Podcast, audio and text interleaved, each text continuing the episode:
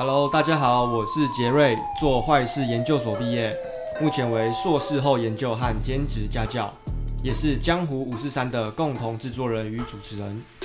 Hello，大家好，我是敏敏，做坏事研究所毕业，目前是一名社工，也是江湖五四三的共同制作人及主持人。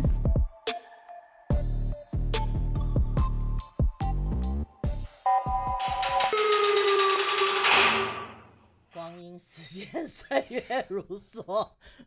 光阴似箭，岁月如梭。我们从几月几几月开始？我们从六月吧，六月上线第一集吧。六月上线第一集，然后一直到现在十月，啊、十月中，十月中，我们总共录制了，哎、欸，大概五个月嘞，将近五个月了。将近五个月，我们录制了十集，十集，然后加上今天，算是后记。后记，对，那后记要来干嘛呢？就是跟大家分享一下我们的一些心路历程，还有集合一些大家可能敲碗或者是来私讯我们的一些问题。不过我要很坦白的跟各位听众讲，就是其实啊，因为我们真的是没资源、没背景，然后呢，所以我们很努力，我们都是真的就是完完全全就是业余的，然后很，但是我们却真的是很努力的在每一次。的节目的访纲跟找来宾上面，其实是花很多的心力跟功夫。那不知道各位听众朋友，听过我们节目的朋友，有没有感受到我们的用心呢？对啊，讲到这个啊，就是有人问说，我们挑选的来宾都很特别啊，那这些来宾到底怎么找来的？全部都友情赞助找来的。对啊，我们回顾一下好了。嗯、我们第一集就是明明本人嘛。对。那第二、第三集就是兴国大哥。对。所以 那也是友情赞助。对，算是你的同事嘛。是。对啊，兴国大哥完之后换换谁啊？换荣哲吗？荣哲。换荣哲。荣哲是因为我们的同学。同学。对，也是友情赞助。再来是雨南吗？两集都是雨男，在两集是雨男，雨男他的身份就不好说了，对，不好说，但是也是跟你有业务上的交流，就是对对对，然后也是友情赞助，对，对然后再来就是我们的达达，那个在监狱里长大的孩子，也算是你的同事，再来是那个坤宪，坤宪。对，坤县，我们的坤县，坤县也贡献了两集，然后也是有，也是同学，也对，所以我们不是同事就是同学，所以我们的来宾大概都是先从我们就。就是就我们，因为我们是都是念犯罪学研究所的，对，这就提到了有一个人人就问我们说，什么是做坏事研究所？哦，这个来源其实是因为呃，以前林老师啊就会说念犯罪学的，就是讲说他是一个做坏事的一个研究所，所以说我们以后就就是帮犯罪学研究所取个昵称，叫做做坏事研究所。哦，对，所以我们是。我们两个都是做坏事研究所，包括坤宪啦，包括龙哲啦，对，我们都是做 坏事研究所毕业的，对，毕业的的同学，对，对，然后我是一般生，明明是我是在我是专班生，对，对，看听哎呀那个年纪，看年纪就应该知道了啦，对啊，年纪就应该知道了，对，也很难说，也有些专班的也是很年轻啊。但是我很高兴，就是我能够从监狱出来之后，能够继续再去就读。我觉得台北大学的研究所对我的犯罪学犯罪学研究所对我改变很大，真的对我改变很大。然后我觉得也增强了我不少的信心。对，毕竟我是我的过去并不是那么的，虽然我哎。我的前半人生前半段也是在犯罪哦，你也是这个犯罪学，我，我真的就是做犯做坏事 研究所，我还是比你们资历还要深的哦。对，前辈前辈。对啊，我是真的是从十几岁就一直一直到现在五十岁了。对。对啊，然后在人家会想问说，我们当初为什么要做这个 podcast？这个这个我那那就要问 Jerry 啦。对，这个这个我先来说好了，嗯，因为其实当初是我其实听了一个美国的 podcast 叫做 Ear Hustle，那这个 podcast 非常厉害，它是直接它在美国美国的西岸，那直接在这个监狱里面，然后受刑人跟一位志工，他们两个就在监狱里面录这些受刑人平常的故事。对，那我听着听着就觉得这个这个真的太厉害了，就是一些大家很想知道监狱里的一些趣闻啊，然后秘辛啊，然后他们都会在这个 podcast 里面跟大家分享，而且它的剪辑也很有趣，所以说我就想说，那我们来做个台版的。因为台台湾毕竟在讲犯罪的 podcast podcast 基本上比较少，那有的话大部分也是在分享一些个案的刑事案例，对，刑事案例。那我就想说，那我们是不是可以像国外的 podcast 这样子，让这些受刑人或更生人来当主角，给他们一个像是舞台，或者是分享他过去经验的一个平台？对，那我就想说。我一个研究所毕业的研究生，我又没什么人脉，那我到底要找谁呢？然后我脑子其实第一个对象，我就是想到明明，因为那时候我们同班，我就知道他的这个事迹，辉煌事迹，对，请加辉煌两个字，辉煌事迹。所以说我就很脸皮很厚的，然后跑来找明明，就说：“哎、欸，明明，你有没有兴趣跟我来做这个 podcast？” 然后我还问他说：“啊，你说什么？我连什么是 podcast 都不知道。”后来我还问了很多人，然后他自己上网查。后来终于知道，哦，原来是最新的一个算是收听平台的一个，就是有各式各样的节目。然后哇，我觉得好像很好玩的样子哦，所以我就答应了 Jerry 说：“好啊，我们一起来试试看。”对，所以我们就这样子制作了我们的这个江湖五四三。是啊。然后这个名字也是我们怎么取出来的？这个名字啊，其实当初是想说要跟江湖有关系。嗯，对，因为这个其实我们人每个人每天都身处在江湖中。对，但很凭良心讲哦，我们这个这个整个节目嘞，其实我真的就是出张嘴。所 所有的那个，不管是访纲啦，哦，其实还有找来宾啦，找来宾委员会，对，也是一定要你啊。对，然后然后剩下的全部都是 Jerry 在在在处在处理的，然后再完成。譬如说我们的后置啊，哦，当然还要感谢建廷。对，建廷的这个音乐的天分跟他的选择真的是很棒。还有我们的那个我们的美术设计，对美术设计啊，秀仪啊。真的就是全部都是友情赞助，对，真的全部都是友情赞助。但是我觉得建廷是被压来的，因为每次来的时候他的脸都很臭。没有啦，没有没有。我很感谢他们两位，就是就是除了我跟 Jerry 之外，就是真的很感谢他们两位这样子为我们，还有还有我们所请来的来宾。对啊，好，没有他们也没有我们第一季第一季这么完整的十集，对对对对对，这样子可以完成。对啊，哦，前阵子不是有那个吗？一个精神病患到超商，然后把那个超商店员挖眼睛，挖眼睛，屏东那个，对，屏东那个，然后就有人希望问说，他们想听听关于精神病患，然后还有及处理过这个精神病患案件的社工辅导人的分享，问说有没有可能在我们未来的集数出现？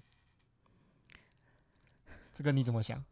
其实我觉得。精神，其实我我做社工，其实我们社工很多领域，嗯，有非常多领域。其实我我自己每个人都每个社工其实都有自己喜欢做的领域啦，嗯。那我自己比较不喜欢做的是现在最热门的一个是精神，一个是老人，嗯。嗯，这两这两个领域基本上都是算现在是以后也是会越来越这个饼是越来越大的，这个领域是会越来越大的。对，那。我自己本身是没有不太爱做这两个领域，可是我现在做的这个儿少的部分，也真的从很多孩很多孩子，真的就是从很小的时候就其实就有精神疾病的状况。嗯，那不管是遗传还是到底有没有受遗传影响，还是后天被了就是受了伤害，然后那个创伤后症候群，嗯，然后所影影响，或者是吸毒然后影响，这我都。都都不晓得，但是我最近一直在想探，我最近一直在探讨啦，嗯，就是关于精神疾患的这个这个部分，所以我也希望说，但这是一个很这个议题，我觉得还蛮大的，真的蛮大的。那你看，他到底为什么会变成精神疾患？讲真的，像一个好好原本好好的人，但是他使用安非他命，对，他就容易就会思觉失调。嗯，因为我觉得这个精神病患这个 case，它牵扯到很多不同的专业，是生理的、心理的，是它更复杂了，先天后天的。对，我觉得那个真的是。我觉得这应该就是研究不完的一个议题啦，研究不完的议题。但是我觉得如果有机会的话，我们第二季的确是可以来尝试走走看这个这个部分。就像之前电视剧的那部叫什么？我们与恶的距离。对对对，我觉得他也是在探讨这个精神，没错，对视觉失调的这个部分。对，但是其实我们之前也有想过有这个议题，只是这个对我们来讲，那个功课的 loading 很大。嗯，因为说实在，我们并不是真的很了解这些案件，嗯、哼哼哼，所以说我们可能会要花很多的时间来知道说这些精精神病患者，他们就是不管不管是法规也好，或是他们平常接触到的事事情事件，这些东西都是要做过功课，我们才有办法找来宾来访谈。我觉得呃很重要的是，我觉得现在社会最担心的是这些人犯了罪之后。到底该怎么办？对，就是无罪释放回家，家里负责照顾，然后还是一样每天在街头乱乱窜，然后还是说真的就是把他们关起来，像以前、嗯、以前的那个，哎，我们念过嘛？英国还是哪里？就是就是那种还没去机构化的时候，嗯、就是当就是一批人对关在机构里面呢、啊，对，就是都不出来的、啊，关起来又有分两种。一种是在可能矫治体系的关，那一种可能是在医院里的关，是这两个其实某种程度上都是一种关，都是关，反正就是你与社会隔离。对，然后与社会隔离这四个字，基本上好像也是目前民意比较趋向的一个方向。对，那到底是不是真的用关就能解决？这样子的这样子的议题，我觉得我们是可以来讨论的。对，嗯，只能说这个有机会出现在后续的是集数里面。是，对。那还有一个人的呃问题蛮创意的，他想问问明明，如果说可以做这个时光机回到过去，会想跟以前的自己说什么？我愣住了。如果可以坐时光机回到过去，回到几岁的时候啊？大概是回到你还在当这个 女魔头的时候吧。当女魔头的时候，那时候讲什么我都不会听啊。那如果是回到，回到，或者你自己选一个时间点，我希望回到国中考高中的时候。怎么说呢？我会告诉自己说，不要那么。就是不要跟爸爸怄气，然后不要那么快就想要独立，然后不要去念夜校，然后就是应该要去念日校。为什么不要念夜校？虽然我是北市商夜间部的，哎，也不好考，哎，嗯，可是我就是因为在北市商夜间部，然后才去。才会有想要打工的那个念头，就想要独立，嗯，我想要自立。那自立要的就是钱嘛，嗯，那我就是因为当时有那样子的念头，所以有想要自立的念头，所以我才会误入歧途，嗯。所以如果我能够在那个时候听话，然后去美国，或者是重重考高中，原来你有机会去美国？是啊，就那个时候啊，哇！但是就是因为叛逆啊，嗯，对啊。然后我就，其实我的人生又会不一样了。但是只有那个时间点，嗯，我会想，但是我并不后悔我后面人生所发生的每一件事情。其实我发生，我觉得我发生的每一件事情都是天我的天主帮我安排的，嗯，好好的。对，因为就是因为有这些经验，才造就现在的你，对不对？是啊，嗯，没有以前那些经验，也不会有现在的我了。嗯，对。那刚刚是比较问明明的，那还有一个问题就是。想要给一般的，呃，就是一般的人，就是如果说，呃，才刚从监所出来的话，你会给他一个什么样的建议？刚从监所出来的人，我会给的建议就是断绝你以前所有有交集的朋友，因为吸毒，如果我们以药瘾者来讲的话，他的们的朋友绝对都不太会是正常的朋友，一定都是吸毒的。嗯，请你一定要断绝。像我最记得上那个社会网络老的老师，吴清老师，shout out to 吴清老师。社会网络就是要用以吴老师的那个社会网络的概念来讲的话，就是要切断它原有的东西，然后。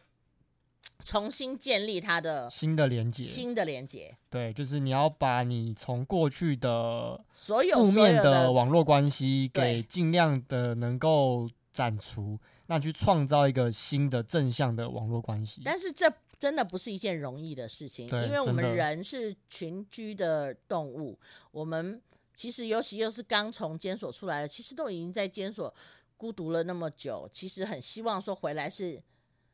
大家能够就是跟朋友在一起，温暖，暖的，然后回人都是很奇怪，就是喜欢在自己的舒适圈嘛。对，那要赢者他的舒适圈就是哪里？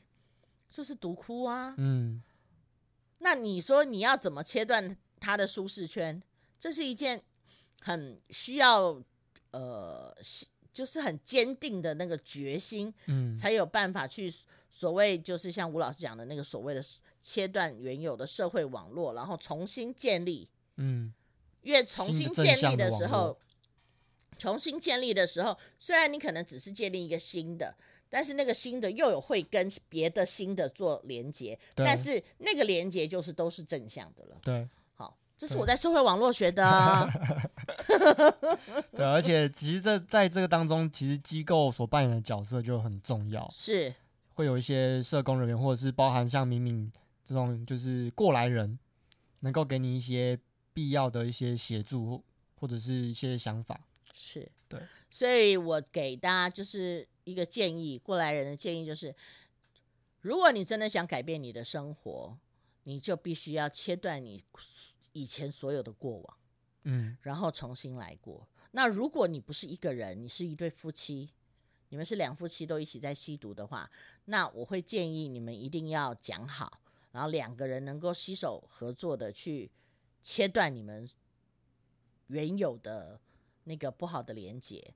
那只要有一个，但是很明确的是，只要有一个倒，另外一个一定会跟着倒，很少有不跟着一起倒的。嗯，我例外。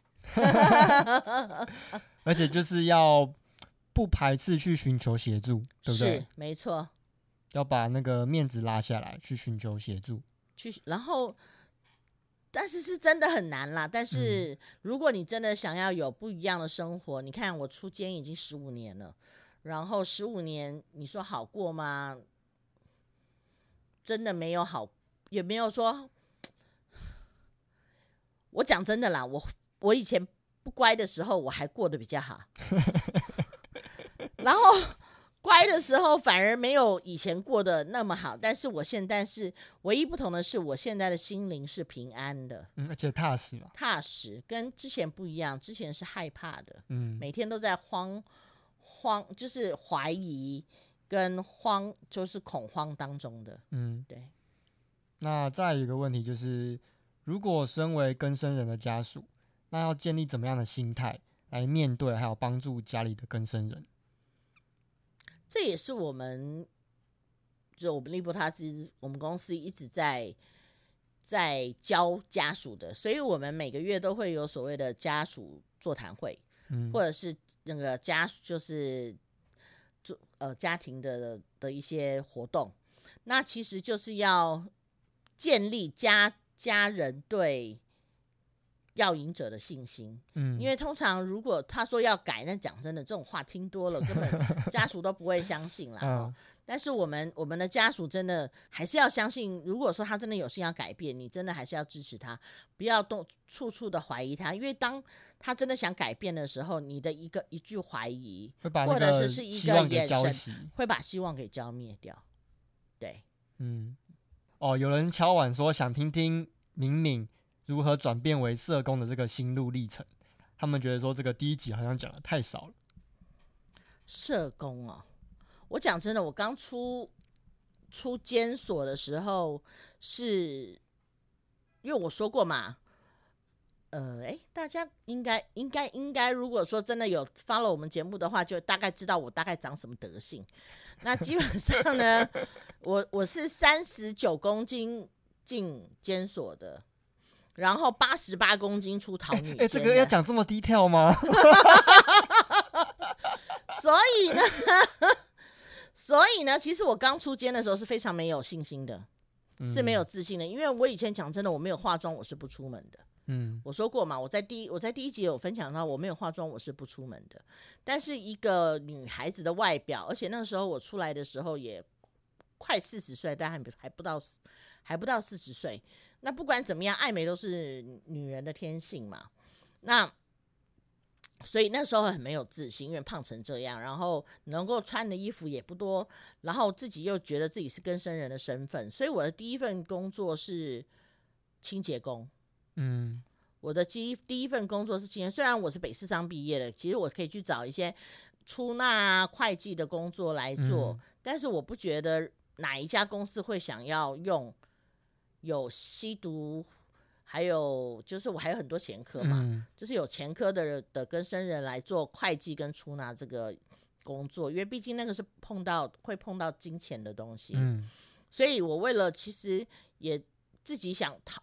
算是想逃避，所以我就先找了一个清洁工的工作，然后后来后来开始呃只做了半年，嗯，只做了半年，然后我就觉得哎，我好像适应了这个社会了，原本还不太适应，嗯，然后哎做了半年之后觉得适应了，我就去哎去卖灯啊，去去呃市场那个特力屋卖灯，嗯，在那边又更开阔了我的视野。那个时候我本来想说啊，卖灯呢，就是做业做 sales，可能会是我呃一辈子的职业，就是一辈子的工作了啦。嗯，那但是最后最后就是经经过我在桃女间的志工老师介绍，认识了利伯他兹的执行长。嗯，然后就踏入了利伯他兹。那进了入了利伯他兹之后，才知道什么什么叫做专业。嗯，因为我根本不懂什么志工、社工、什么工、义 工，什么工、什么工、什么工都不都一样。其实原来大大不同。对，社工、志工、义工其实是不一样的东西。对对，然后每个人都听到说，哎，我做社工都第一个，像比较老人家都会问我说，啊，你这样子有薪水吗？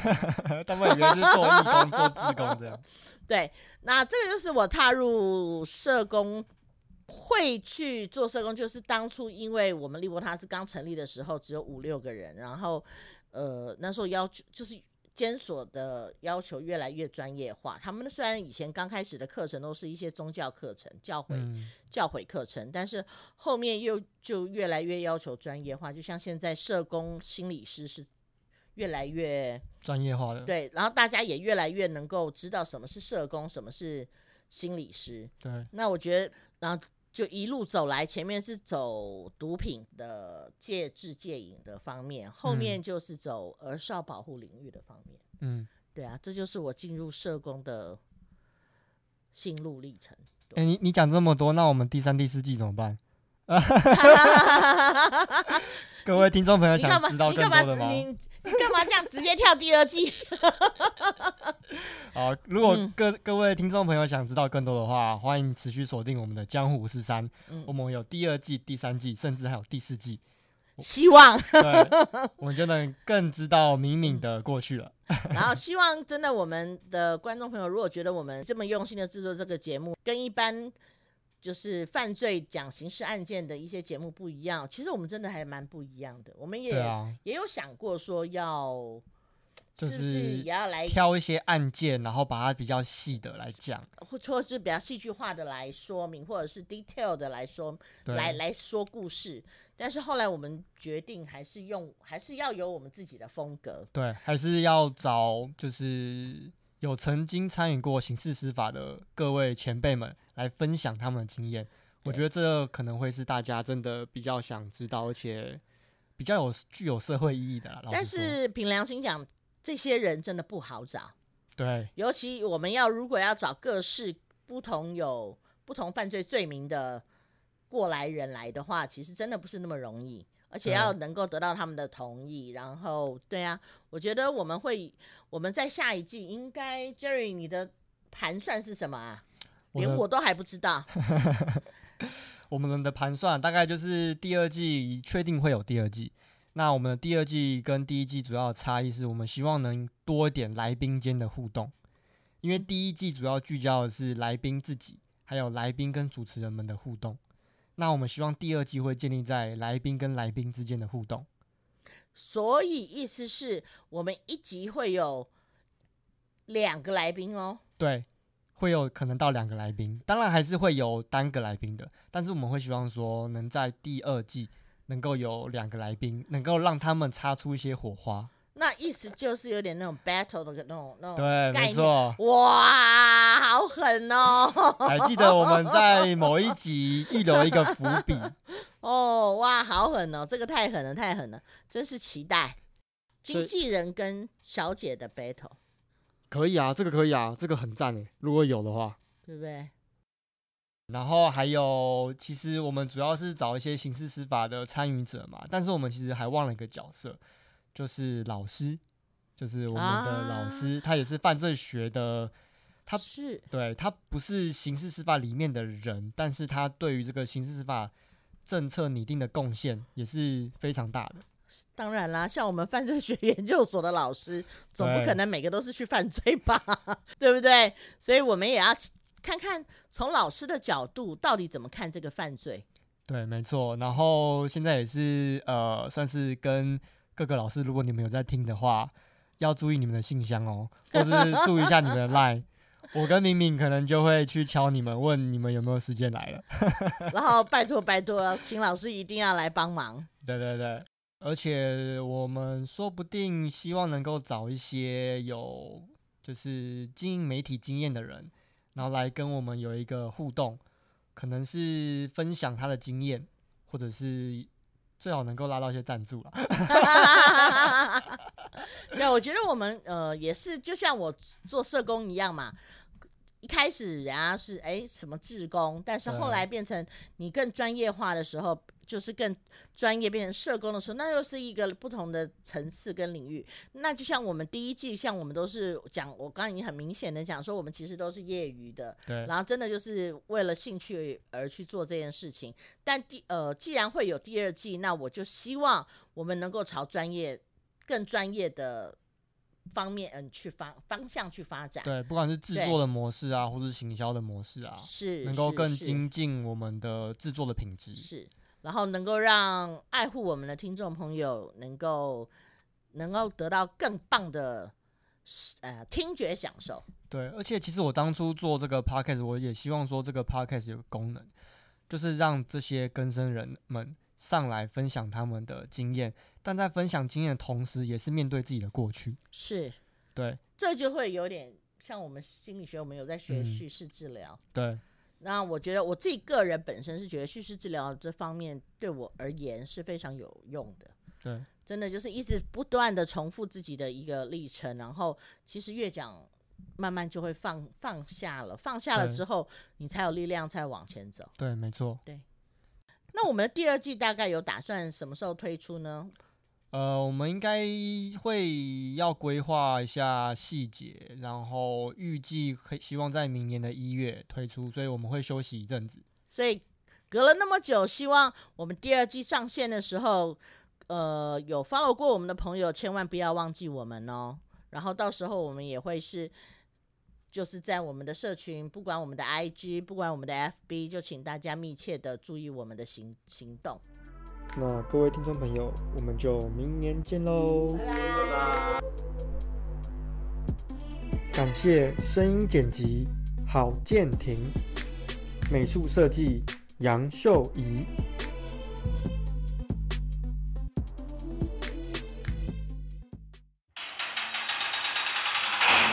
或者是我有一个比较确定，就是希望能够找，就是呃安置机构的那种毕业生，他到。出来了之后，然后他有一份二十几岁了，对对对对对对，成人了，然后没有法律责任的那种，对，然后来分享他当初在安置机构的一些经验，可以吗？我知道这个会很会很难吗？不会，我知道。OK，那第二季就是为了要练习第三季，那会加一些其他创意的东西。OK，对，好，那你好好想吧。好，好，反正我再列给你。好啊。